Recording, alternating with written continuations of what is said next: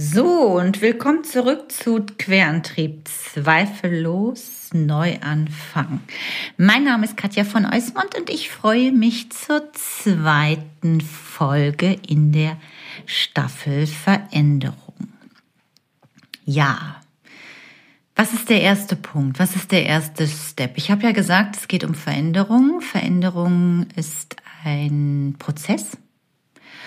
Und äh, Vielleicht kann ich es direkt verraten, was es eigentlich nämlich ist. Es ist im Prinzip eine, ja, ein, ein, ein, ein Wandern von der alten Komfortzone in die neue Unbekannte. Und was dir helfen kann, ist vielleicht, dass du dir ähm, eine kleine Brücke bauen kannst. Ähm, eine Brücke, dass du gut den Weg von der alten in die neue Komfortzone findest. Und da könntest du dir vielleicht einfach mal die Frage stellen, wie deine Brücke aussieht. Und dazu gebe ich gleich am Ende der Folge noch ein paar Tipps. Schauen wir uns einfach mal die erste Phase in der ersten äh, Folge von Veränderung an. Die erste Stufe ist der Schock. Ich weiß nicht, wie es dir geht, aber ähm, ich bin auf jeden Fall, wenn etwas auf mich zukommt, womit ich nicht gerechnet habe, was mich völlig überrascht, was mich vielleicht auch in einem Moment erwischt, wo ich gedanklich ganz woanders bin, kann es schon passieren, dass ich sehr geschockt bin, sehr verwirrt bin, sehr irritiert bin und überrumpelt mich vielleicht auch manchmal fühle. Und das ist eben der erste Schritt in der Veränderung. Also wenn du ähm, privat oder beruflich Veränderungen hast, sei es äh, du wirst verlassen, du wirst vom Job gekündigt, du musst in Kurzarbeit gehen, ähm, deine Kinder haben irgendwas, deine Eltern haben irgendwas, alles, was uns ähm, abseits unserer Komfortzone erwischt, bringt uns raus aus unseren Routinen, bringt uns gefühlsmäßig in eine Achterbahn. Und wir sind im ersten Moment sehr, sehr schockiert. Also ich erinnere mich da auch immer ganz oft oder wenn ich so in der Arbeit mit den Kunden bin, ähm, so ein bisschen so eine Bambi-Starre.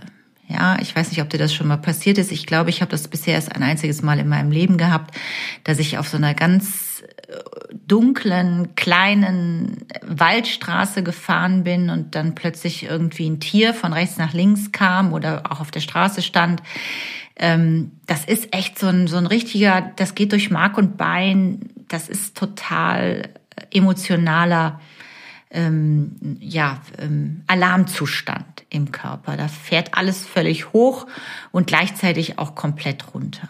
Ähm, und wenn man das weiß, dass das quasi der Startschuss ist eines Prozesses, der gerade jetzt anfängt und ich dann in die Veränderung gehe, kann das schon mal total helfen.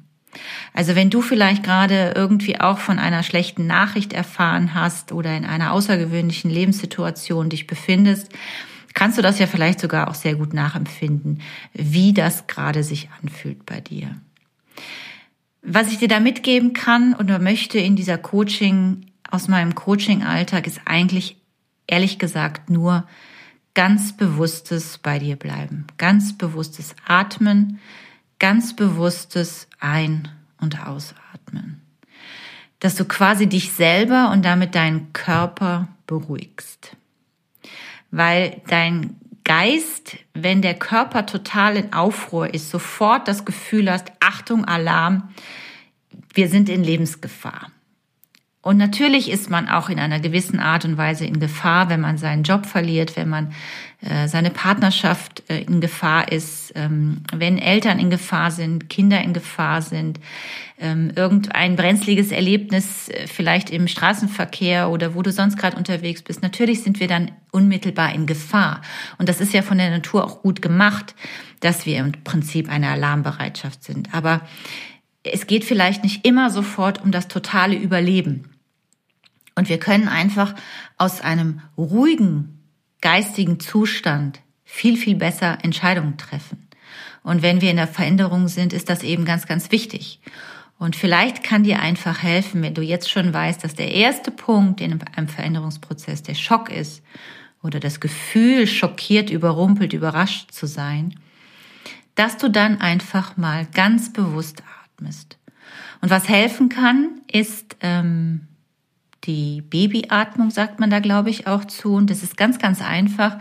Du legst einfach mal die Hand auf den Bauch und atmest wirklich ganz bewusst beim Atmen so, dass der Bauch nach außen sich stülpt. Wir tendieren nämlich ganz oft, wenn wir ähm, ängstlich sind oder irritiert sind oder überrascht sind, dann fangen wir so, so, dann machen wir so Schnappatmen und dabei ziehen wir die Luft nach innen und den Bauch auch nach innen. Und das ist genau falsch. Das sollte die andere Richtung sein. Du solltest tief in den Bauch